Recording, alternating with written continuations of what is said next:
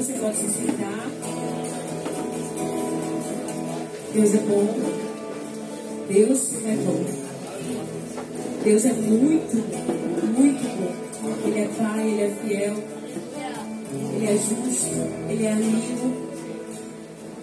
E é por isso que nós estamos aqui. É por Ele, é para Ele. É sobre Ele, não é sobre nós. Amém?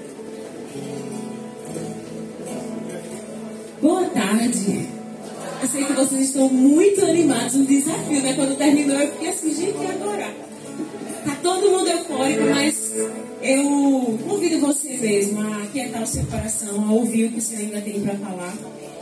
Ainda não acabou, amanhã ainda tem mais ministração, então vamos estar com o coração conectado àquilo que o Senhor quer, quer ministrar para nós hoje.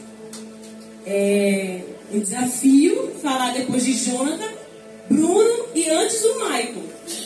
Então você dá glória a Deus, assim, reage, sabe? Dá aleluia, enfim. Fala, é, pode ser também. Meu nome é Bárbara, sou casada com o missionário mais lindo do mundo, Bruno Mota. Não sei, você sabe quem é, não sei onde ele vai estar ali. Sou mãe do Eleazar, tenho uma família linda que o Senhor me deu. E eu vou começar falando isso sobre a minha família, porque quando eu recebi esse tema para falar, eu falei assim, Deus, eu não vou falar. Pode chamar outra pessoa. Porque falar sobre família para mim é uma coisa desafiadora. Acredito que para vocês pode ser também. Porque a minha família de origem, ela não tem muitas coisas boas. E aqui eu quero me expor. Meu pai é alcoólatra. A minha mãe, ela viveu um casamento que não foi muito legal. Eu cresci sobre muita confusão. Eu disse, o que é que eu vou falar para essas pessoas? E Deus falou assim comigo. É, Bárbara, você vai falar sobre a sua família. Eu não posso falar sobre a minha família. Eu não tenho muita coisa para dar. Ele falou, a sua família é a minha família. A família de Deus. E eu sei que esses dias a gente tem falado sobre igreja. Vou deixar o nome de Jesus. A gente tem falado sobre igreja e eu assim, ah, não quero falar sobre igreja de novo, mas tudo volta para a família. E eu queria que você tivesse o seu coração pensando agora em igreja, como a família de Deus, Deus Pai, que tem seus filhos, tem a sua família na terra. Nós vamos pensar nisso. E eu queria Antes de começar, antes de abrir a Bíblia, eu queria orar. Senhor, eu oro para que o Senhor ministre os nossos corações, porque eu sei que hoje é tarde de reconciliação, eu sei que hoje é tarde de perdão, eu sei que hoje é tarde que o Senhor quer fazer algo novo em nossos corações, eu sei que hoje é tarde de aliança também. Espírito Santo, seja bem-vindo para fluir como você quiser como você quiser. Quebra as correntes do nosso coração. Transforma o nosso coração de pedra em um coração de carne. Para que a gente possa viver verdadeiramente aquilo que o Senhor quer fazer conosco. Que esses dias marquem a nossa vida para sempre. Que a partir daqui uma aliança, uma aliança seja selada para o teu propósito eterno, em nome de Jesus. Abra sua Bíblia em Filipenses capítulo 2.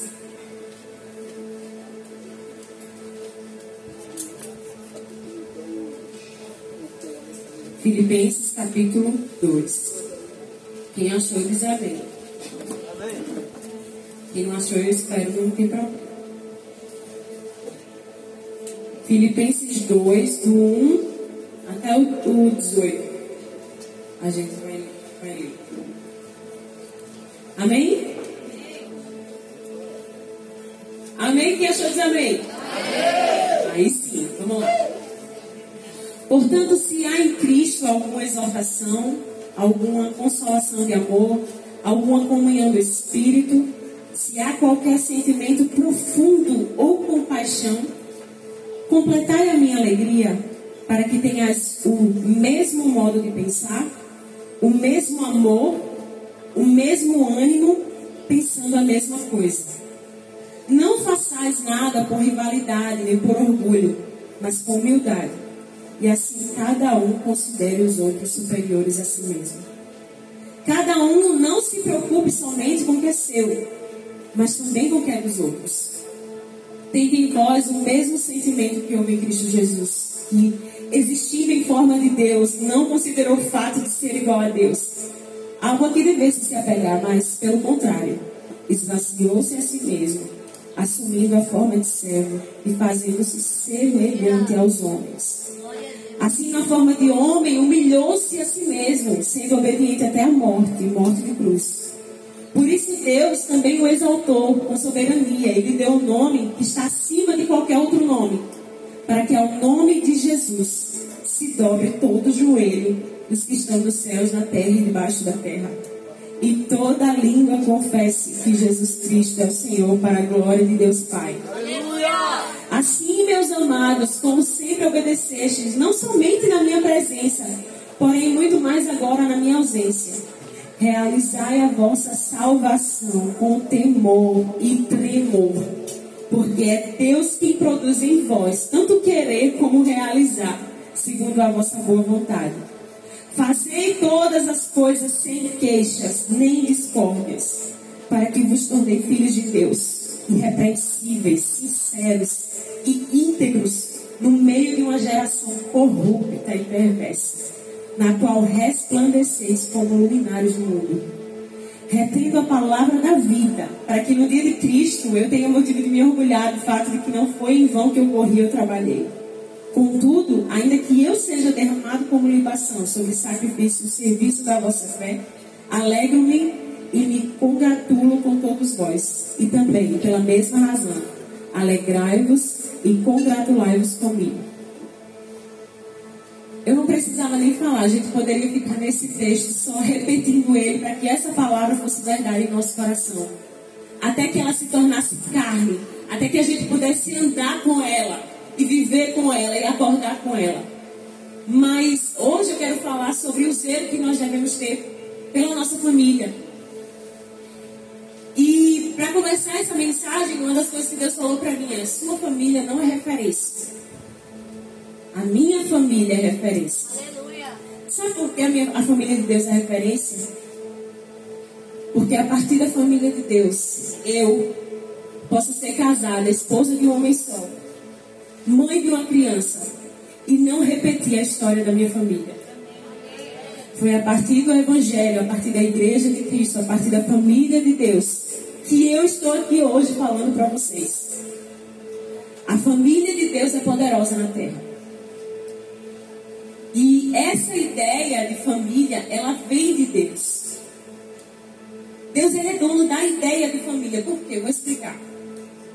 Quando ele criou o homem lá em Gênesis, ele disse: façamos o homem a nossa imagem e Homem e mulher os criou. A família, ela nasceu na eternidade.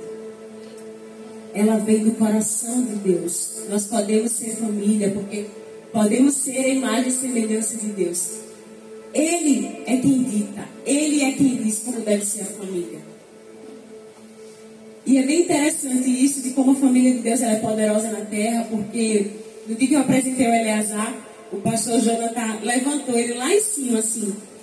E eu olhei para minha mãe, ninguém entendeu, mas eu olhei para ela, a gente começou a chorar. Porque quando eu era criança, minha mãe me apresentou, ela estava desviada. E meu pai era alcoólatra, enfim, ela não estava, estava afastada. E ela disse: Eu preciso apresentar minha filha na igreja. Eu preciso apresentar minha filha na família de Deus. Ela disse que me arrumou às 5 horas da tarde. Ela chegou na igreja, o pastor já estava lá, ela disse, pastor, eu preciso apresentar minha filha. Eu estou afastada, o meu esposo não é cristão, mas eu conheço a verdade. E eu sei que isso pode fazer diferença na vida dela. Só que eu preciso apresentar e ir embora. Ele disse, não, irmão, senta aqui. Assim que começar o culto, a gente vai apresentar sua filha. E a minha mãe disse que o pastor pegou e levantou lá igual o pastor Jonathan, sabe? Aquele momento me emocionou muito, porque meu pai não estava no dia que eu fui apresentada. Na verdade, meu pai e minha mãe estão juntos. Mas eu estava junto do meu esposo quando meu filho foi apresentado, por causa da família de Deus. A família vem de Deus. O conceito de família vem de Deus. É Deus quem dita como é a família e é por isso que o inimigo ele tem atacado a família. O inimigo tem atacado a família, eu não estou falando somente da família nuclear ou tradicional. O inimigo tem atacado principalmente a família de Deus, sabe por quê? Porque a igreja é a única que sustenta a ideia de família na terra. Se não existir igreja, não existe família. Pessoas casam-se, estão em casamento como elas querem. Na igreja não. Na igreja é diferente. Na igreja a gente se casa por uma aliança diante de Deus diante dos homens e a gente sabe que esse compromisso é precioso e ele precisa ser honrado. No mundo não. Então o inimigo ele tem atacado a família de Deus. Nos últimos dias nós estamos vivendo uma batalha espiritual muito grande, mas nós fechamos os nossos olhos espirituais e a gente não percebe as coisas. Aí às vezes a gente fica preso em umas coisas tão pequenas, a gente vai falar lá na frente. Mas que o Espírito Santo abra os olhos espirituais de cada um que está aqui hoje. Porque eu creio que aqui jovens se levantarão para sustentar a família de Deus na terra. A igreja não vai acabar, queridos. Tem uma música pentecostal que eu gosto muito que diz: É o mundo se curvando e a igreja de pé. É o mundo perseguindo e a igreja de pé.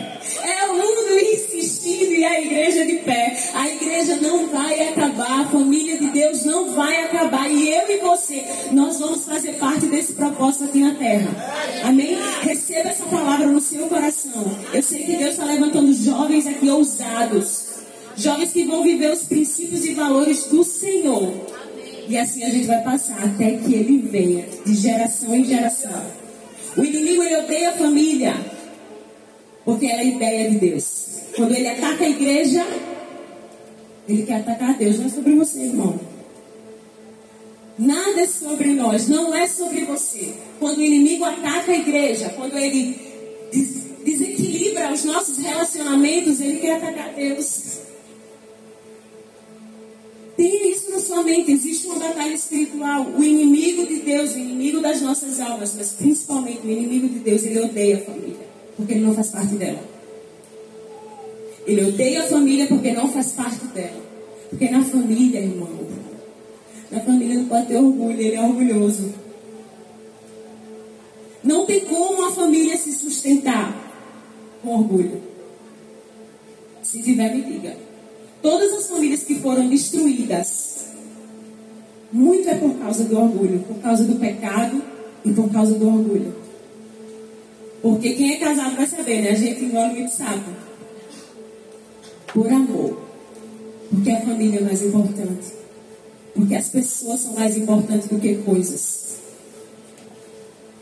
O inimigo odeia a família.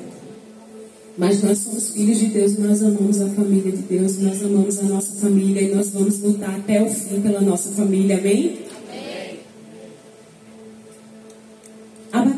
Espiritual nesses dias é a gente agir no espírito contrário. Existe uma batalha espiritual e a gente precisa estar atento a todo tempo, porque a gente se perde no meio do caminho, mas é agir no espírito contrário. Que espírito contrário é esse, Davi? Eu vou fazer tudo pela minha família. Eu não abro mão da minha família. Só que a gente precisa compreender algumas virtudes que talvez tenha se perdido no caminho da família de Deus. E nós precisamos resgatar essas virtudes porque a igreja de Deus abençoa as famílias. Eu sou abençoada por causa da família de Deus. Aliás, eu fui muito abençoada durante toda a minha vida por causa da família de Deus. Ah, Babi, mas a igreja tem. Olha, tem tanta gente chata, tem tanta gente que. Ah, cheio de problema. Mas foi nessa, nessa família que também tem problemas, porque tem pessoas que eu fui abençoada e que você é abençoado também. Que hoje os nossos olhos possam ser abertos, não para os erros, mas para as qualidades. Que hoje o nosso coração seja de servir a nossa família. E uma das, das três virtudes que eu queria trazer para vocês nessa tarde, a primeira é a virtude da unidade. A unidade tem se perdido no nosso meio. Que unidade é essa? Ah, Gabriel, mas a gente é tão diferente. Não, mas a nossa unidade é que Cristo ele é o nosso cabeça. Em Filipenses, aqui no capítulo 2, no versículo 2 diz: Completai a minha alegria para que tenhais o mesmo modo de pensar, o mesmo amor, o mesmo ânimo, pensando a mesma coisa. Isso está falando de Cristo. Não está falando do modo de vestir, não está falando da música, minha gente. Esse é o nosso problema. A nossa unidade se perde pelas nossas diferenças, quando ela devia nos unir. E aqui eu vou confessar o meu pecado, que eu vou ser cancelada agora. Mas me compreendam, meu pecado é, eu não gosto de Alessandrinhas boas. É um pecado. Vou falar, ó, tem gente que reage, eu não estou sozinha. Eu amo a ler, eu amo ouvir o Alê. Ó, fala, é vendo? É meu amigo. Eu amo a ler, eu amo ouvir o Alê, eu amo ouvir os podcasts do Alê, eu gosto de ver a pregação. A família dele, para mim, é um exemplo. Eu não gosto da música, o estilo, entendeu? O jeito. Só que lá na igreja a gente canta muito o quê? Quando canta na igreja, eu levanto as minhas mãos. Eu proclamo essas palavras porque não é sobre mim, é sobre esse corpo dizendo que ama Jesus. É sobre esse corpo dizendo nós, assentados ao redor da fogueira da presença, é isso que importa. É isso que importa. Não importa se você não gosta ou se eu não gosto, não importa. E aí, nas nossas diferenças, a gente se perde. Sabe por quê? Porque a igreja tem suas tribos. Eu estou falando de igreja local. Embora a igreja, a igreja universal, não é a do reino de Deus, também tem suas tribos. Tem uns que gostam muito de ler. Tem uma galera que gosta de chapar. Tem uma galera como eu, que é meio brega, que gosta de música pentecostal. Todo mundo chama de pentecostal. Agora passa aqui nos corredores, é pronto. A Babi pentecostal. Eu gosto de Cassiano, eu gosto mesmo. Eu gosto. Mas não é isso que nos une. Não é Cassiano nem o Alessandro. Não é a forma que a gente se veste que nos une, é Cristo. Cristo é a nossa essência, mas a gente se perde por causa de besteira. Quando na verdade a gente deveria se maravilhar. Uma tribo, ela é composta por uma língua, um modo de vestir, uma forma de viver. Vou pegar a tribo cigana aqui que tem em Alagoas. Eles se vestem de uma forma, as mulheres usam vestidos longos, eles moram em tendas, eles têm uma língua que é só deles. Eu e o Bruno, quando a gente fez ETED, o nosso prático foi com ciganos. E às vezes eles começavam a falar a língua deles. Eu ficava, será que eles estão xingando a gente? Acho que eles estão falando alguma coisa da gente. Isso é uma tribo. Que massa! Foi Deus que criou os ciganos. É isso mesmo, as tribos é para existir. Mas não é para ser motivo de divisão, é para ser motivo de unidade. É porque eles revelam a glória de Deus daquela maneira. Você revela a glória de Deus da sua maneira. E eu também. E juntos, como dizia Apocalipse, nós vamos estar com uma vestimenta só. Não é a roupa cigana, mas é trajes brancos com a palma na mão. Diante do Cordeiro, todos os povos, raça, línguas, tribos estarão lá. Todos com suas diferenças serão a igreja de Deus, irmão. As nossas diferenças não devem nos separar. Porque Cristo ele tem que nos unir. O mesmo modo de pensar, o modo de pensar de Cristo. Ele é um exemplo. No próprio texto fala que ele se esvaziou dele mesmo. Gente, Deus, lá no céu, a linguagem não é português. Não é hebraico, não é aramaico, mas ele se esvaziou. Ele veio para uma cultura diferente. Um povo diferente, com uma tribo diferente. Para quê?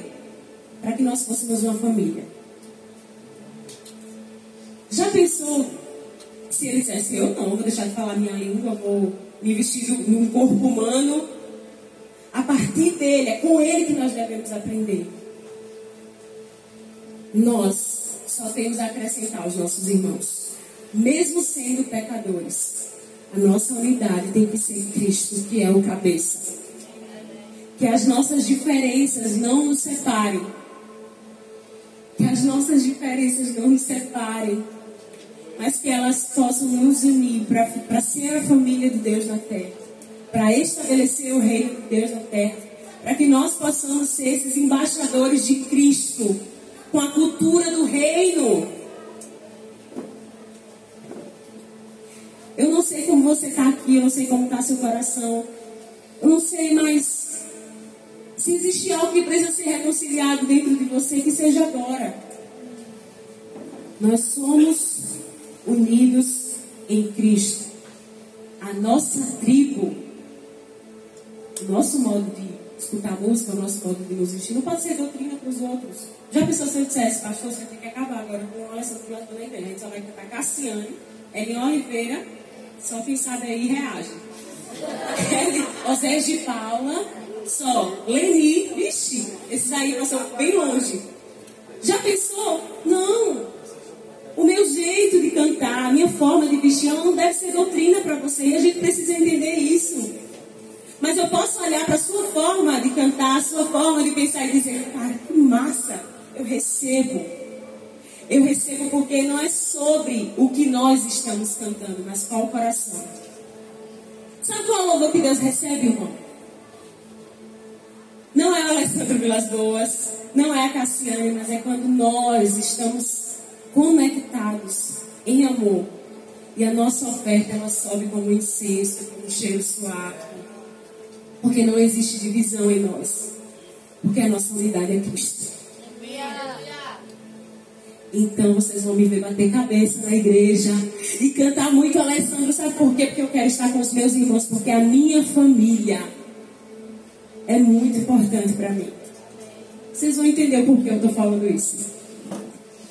A segunda virtude que a gente precisa resgatar na nossa família, a família de Deus, a família de fé, é a virtude da intimidade. Sabe por que às vezes a gente critica sem pena o irmão? Que a gente não é íntimo dele. Aí eu vou falar do casamento. Meu marido está ali. Eu sou cheia de defeitos, não sou Bruno. Não é cheio de defeitos mas eu amo com todas as minhas forças. E ninguém pode falar mal dele para mim. Na igreja nós precisamos ser mais íntimos. Porque quando a gente tem intimidade, a gente respeita.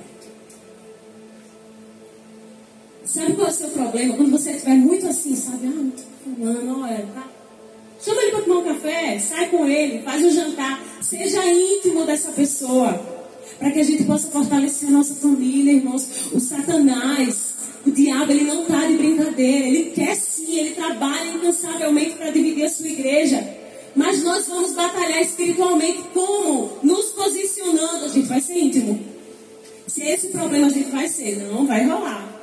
Vai rolar aquele café, a gente vai sair, a gente vai orar junto, a gente vai visitar uns aos outros, mas nós precisamos reagir nós precisamos fazer alguma coisa. Aí eu vou falar para você: se sua família hoje, seu filho, seu pai, se seu relacionamento tivesse sendo ameaçado, o que você faria? A gente faz tudo para resgatar. É ou não é? é? Na família de Deus, deve ser da mesma forma. Nós precisamos de mais intimidade. Nós precisamos de mais vida na vida. Nós precisamos saber mais o que se passa com o outro. A gente sabe pouco. Às vezes a gente só sabe da nossa tribo. Mas a igreja de Deus, ela é essa reunião extraordinária, com várias línguas, vários modos de vestir, várias tribos, em que todos estão unidos ao redor do Cordeiro. Aleluia. E todos são íntimos por causa do Cordeiro. Precisamos resgatar a virtude da intimidade. Sabe por quê? Intimidade gera fruto. Um casal, quando tem intimidade, gera fruto. Olha meu filho ali. Fruto, a falta de intimidade deixa a igreja estéril. Porque ela não produz mais fruto. Na intimidade, na intimidade de um casal, eles não têm vergonha. Que a gente possa viver uma vida em que eu possa abrir o coração, ser vulnerável e não ter vergonha, porque você é acolhida, você é confrontada. Mas eu vou receber o amor de Deus por mim através de quê? Da família de Deus na terra. Irmãos, precisamos ser mais íntimos. Olhe para a pessoa que está do seu lado, mas não olhe daquele jeito e fale. Eu quero que você olhe nos olhos dele. Eu quero que você se veja. Se veja, se veja, se veja. Olhe. Contemple essa pessoa. Agora fale sério. Eu não abro mão de você. Eu não abro mão de você. Eu não abro mão de você. Eu não abro mão de você. Cristo não abre mão da sua família. Então eu não abro mão de você. Nós não vamos abrir mão uns dos outros. Ninguém solta a mão de ninguém. Aqui sim, ninguém solta a mão de ninguém. Nós vamos ser íntimos porque a família de Deus ela vai continuar até que Ele venha e nós reinaremos com Ele. Nós reinaremos com Ele porque somos família de verdade. A gente não dá para brincadeira. Aleluia. Que possamos ser mais íntimos uns dos outros. Talvez eu não saiba o que se passa com muita gente aqui, mas eu quero saber. Porque o Evangelho para mim é uma verdade. E a família de Deus para mim é uma verdade. Eu quero viver essa verdade. Eu não estou de brincadeira. Não sei você, mas eu acho que a gente não está de brincadeira. Precisamos ser mais íntimos. Precisamos ter o mesmo modo de pensar que é o modo de Cristo. Ele é o mais importante, ele é lindo, ele é cheiroso, ele é uma bênção. Ele nos salvou e é por causa dele que nós estamos aqui. É por causa dele que a gente vai tomar um cafezinho. Amém? Amém. A terceira virtude que a gente precisa resgatar. Sinceramente, eu achei que nem precisava falar, mas pelo que eu vi, é um dos maiores problemas que a gente tem. É a virtude do diálogo, da conversa, da comunicação a gente não se fala claramente. Sabe o que é que acontece? Eu já vi isso acontecer. Uma pessoa saiu da igreja porque ela jurou que alguém estava com raiva dela. E conversando, conversando, a pessoa tem, não, peraí, vamos entender, peraí, o que aconteceu? Não, não aconteceu nada, porque quando eu cheguei, ela não olhou assim pra mim. Como assim? Não foi nada. O que aconteceu é, a irmã chegou Outra irmã, por algum motivo, não a viu, enfim, passou e não falou. Nisso, a irmã ficou ali calada, fazendo várias coisas, né, inventando várias histórias, enfim, na cabeça dela. E de repente ela não estava mais na família. Falta de comunicação. Era só perguntar: Irmã, tá tudo bem? Tem algum problema? A gente precisa se falar. A gente precisa se comunicar, a gente precisa saber o que se passa um com o outro. E a comunicação, isso é muito importante, a comunicação ela deve ser clara.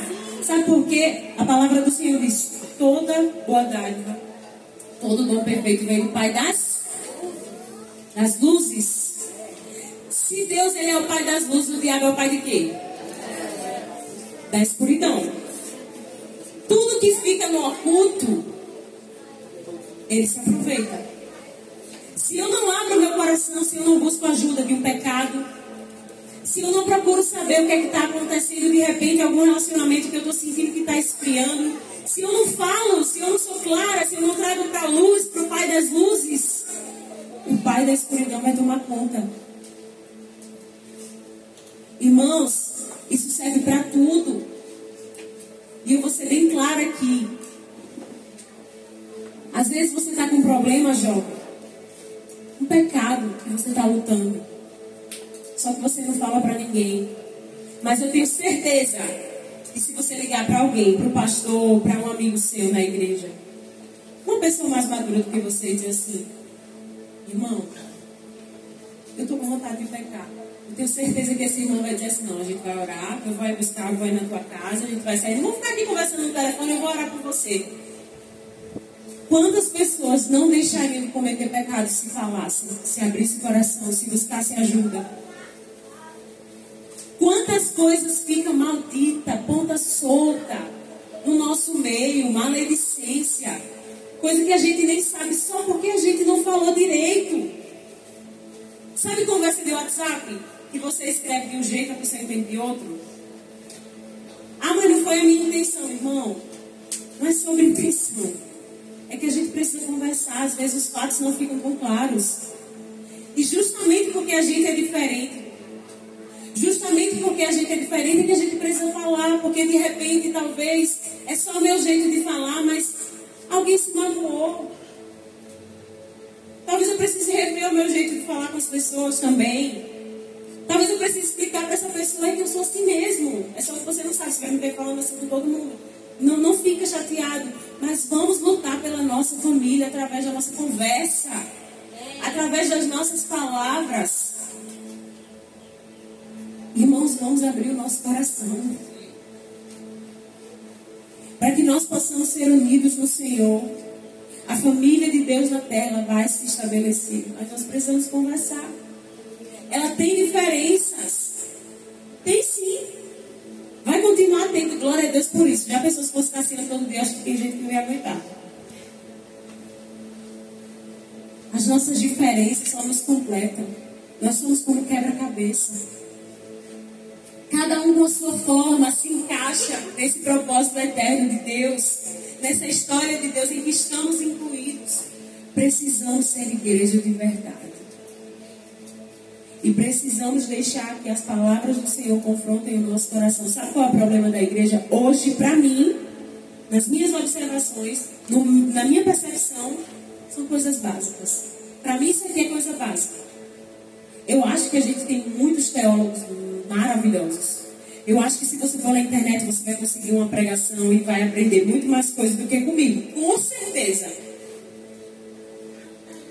Mas o que vai nos sustentar é viver essa verdade de família que o Senhor nos chamou para viver. O que vai nos sustentar é saber que Cristo é o cabeça, nós somos um em Cristo e nós vamos ter intimidade e nós vamos conversar e ter diálogo e vamos crescer no Senhor juntos. Ninguém solta a mão de ninguém, ninguém fica para trás. Amém? Amém? Eu quero saber se existem jovens aqui comprometidos comprometidos com a família de Deus na terra. Muitos homens de Deus, Billy Graham mesmo faleceu, já estão indo embora e eu, eu me preocupo. Como estamos? Como estamos como juventude? Qual é o legado que nós vamos deixar para as próximas gerações, irmãos? Vamos lutar pela nossa família. Porque o inimigo não está de brincadeira e pode ser difícil para os ouvidos de algumas pessoas. Mas o Evangelho, ele não tem que se adequar a mim. Eu que tenho que me adequar ao Evangelho. Aborto, ideologia de gênero, nada disso é de Deus. Não é. Deus, ele tem uma identidade para nós. Eu acredito sim que nós, como igreja, com esse diálogo, a gente vai se ajudar. Nós temos as nossas dificuldades, os nossos pecados. Mas a gente tem que entender que o Evangelho é sério, o diabo não está de brincadeira, não. Não está. A nossa família é muito importante, irmãos. Eu não abro mão da minha família. Minha família pessoal, meu marido, meu filho, eu faço tudo por eles. E aí a gente precisa entender que família é sacrifício. Se você vem para a igreja, para a sua igreja local, vocês que são de outras igrejas, e você quer ouvir a palavra do jeito que você quer, você quer ser agradado, você não vai viver família de Deus. Família de Deus é entrega e serviço. Família é entrega e serviço. O meu filho, ele precisa de mim. Ele não é maduro o suficiente para comer sozinho. Ele precisa de mim para comer. Então eu tenho que me acordar na hora que ele acorda, milhões de vezes na madrugada, para alimentá-lo. Isso não é difícil para mim. Porque eu amo. Eu quero vê-lo crescer bem, crescer com saúde. Assim é a família de Deus. Por que, que algumas coisas são difíceis para nós, irmãos? Por que, que a gente bate o pé com tanta besteira? E essas coisas acabam que nos separam. Precisamos ser unidos, precisamos estar juntos, precisamos nos sacrificar pela igreja de Deus. Precisamos nos sacrificar pela igreja de Deus, irmãos, isso é real. Precisamos nos entregar. Jesus veio, morreu morte de cruz. E Deus o exaltou.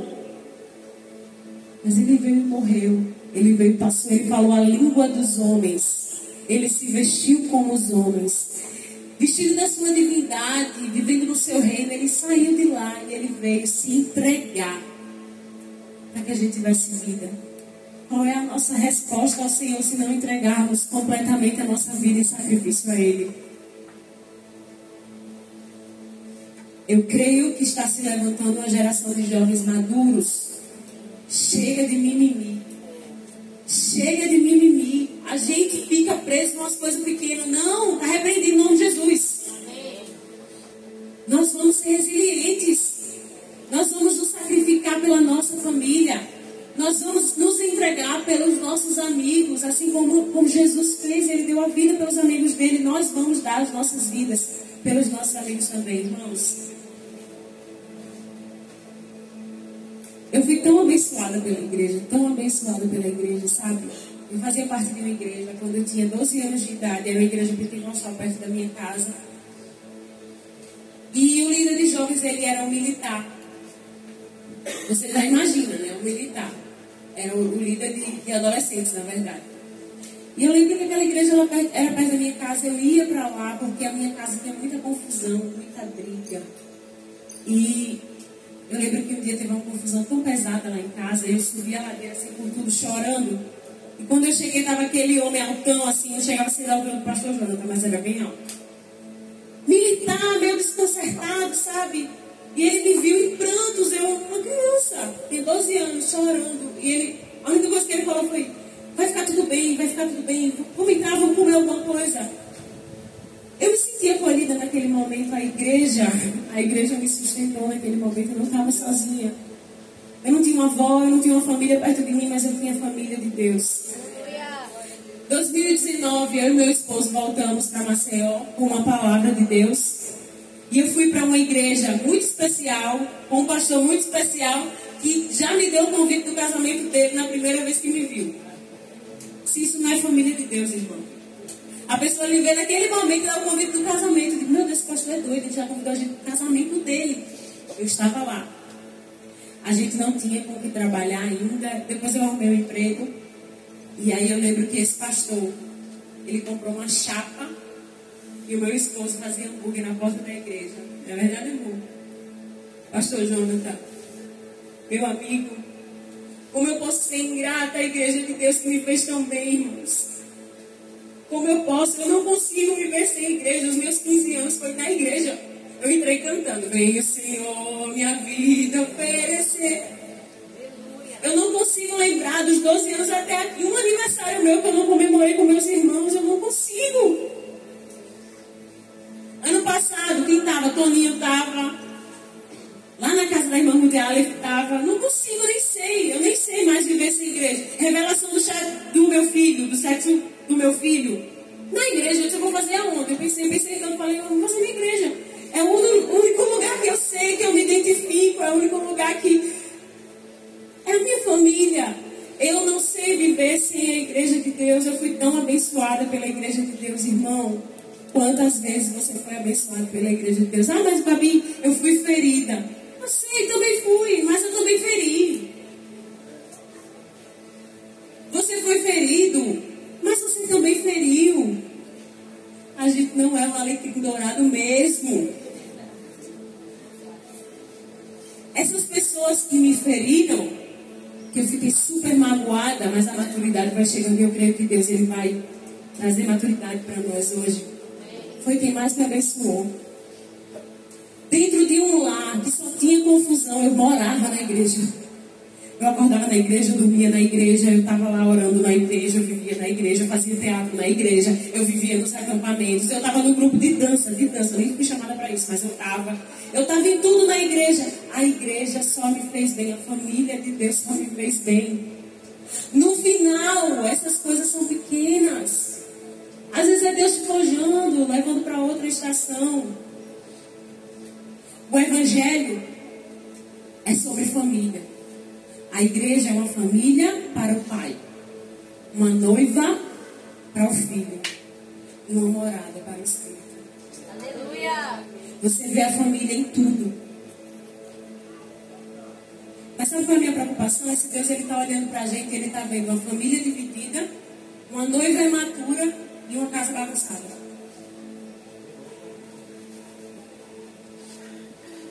E pensando no Evangelho como família, já pensou se a igreja é família de Deus e eu cheio, cheio de crítica para a família de Deus? Quem é noiva aqui? Mateus, Luiz. Vocês gostariam que falasse da, da noiva de vocês? Os casados, vocês gostariam que falasse mal da esposa de vocês? Os pais, vocês gostariam que falasse mal dos filhos de vocês? Já pensou se eu fosse visitar a sua casa e dissesse, olha, essa parede aqui, ela não. Não gostei dessa parede. Gente, ele está fazendo esse ponto aqui. E essa mesinha colocou brega. A gente faz isso às vezes com os nossos irmãos. Mas você tem que olhar para o lado, olhe para o lado, para essa pessoa de carne e osso. Ela é tempo do Espírito Santo. A igreja é uma família para o pai, uma noiva para o filho e uma morada para o Espírito. Aleluia! Deus vai trazer alinhamento para a igreja dele nos últimos dias. Ele vai trazer. Mas eu e você, se a gente não tiver uma voz profética com lágrimas nos olhos, tem alguma coisa errada com a gente. Porque não se trata de nós, é a família de Deus. É a noiva de Jesus. É a morada do Espírito Santo. O Evangelho é sobre família, irmão. O inimigo ele quer atacar a família. Mas nós precisamos nos lembrar, ser gratos a tudo aquilo que vivemos. Muitas pessoas hoje não estão nem na igreja mais, porque foram ingratas. Porque em meio às dificuldades, em meio aos problemas, não conseguiram olhar para o quanto a igreja nos abençoou. Eu não sei como você está aqui, eu não sei se você precisa se reconciliar com alguém, eu não sei se tem alguma ponta solta que você precisa conversar, mas uma coisa eu tenho que dizer para você. Resolve de uma vez. Tem coisa que é pedra no sapato, sabe? Resolve deixa pra lá, solta. Perde, perde para você nunca mais achar. Mas vamos lutar pela nossa família, que é a família de Deus. A família de Deus deu tudo, irmãos. Eu já ganhei bolsa para estudar na escola por causa da igreja. Eu já ganhei roupa por causa da igreja. Já ganhei milhões de cesta básica. Eu não vou nem dizer nomes, mas eu já fui tão abençoada financeiramente por tantas pessoas aqui. Quando Eleazar estava para nascer, as minhas pastoras chegaram cheias de fralda. Isso é igreja, irmão. Na igreja não há necessidade. Na igreja ninguém passa fome. Não passa não. Se você passa, você não está falando. Não passa. A igreja de Deus na terra, ela tem esse poder de transformar famílias, transformar pessoas. E por isso nós devemos zelar pela igreja. Eu tenho mais do que mereço. Tudo que eu tenho é a igreja de Deus. A igreja do cabeça, a igreja do Cristo. Eu não tenho como falar de Cristo não falar de igreja. Se Ele é o cabeça, nós somos o corpo se nós estamos ligados a Ele, não tenho como falar só dele. Ah, só Jesus, só vou viver Jesus, não vou viver igreja. Não vai viver Jesus, não. Não vai. É impossível. Cristo é um com a sua noiva, com a sua igreja. Nós somos o corpo de Cristo, diferentes, com, com várias habilidades, vários dons jeito de ser, uns são coléricos, outros são mais sanguíneos, uns são mais paradinhos, os outros são mais para frente, mas o que importa é que nós somos membros de um só corpo, com um só cérebro, que é Jesus Cristo.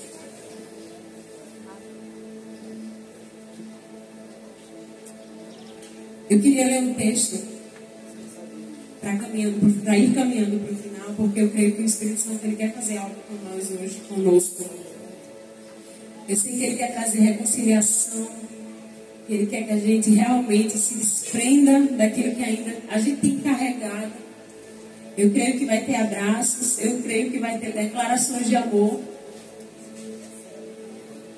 Eu creio que nós vamos viver isso. Mas eu queria ler um texto de Chesterton, do livro dele Ortodoxia, que diz assim: A igreja restaurou meu relacionamento com a minha família de origem.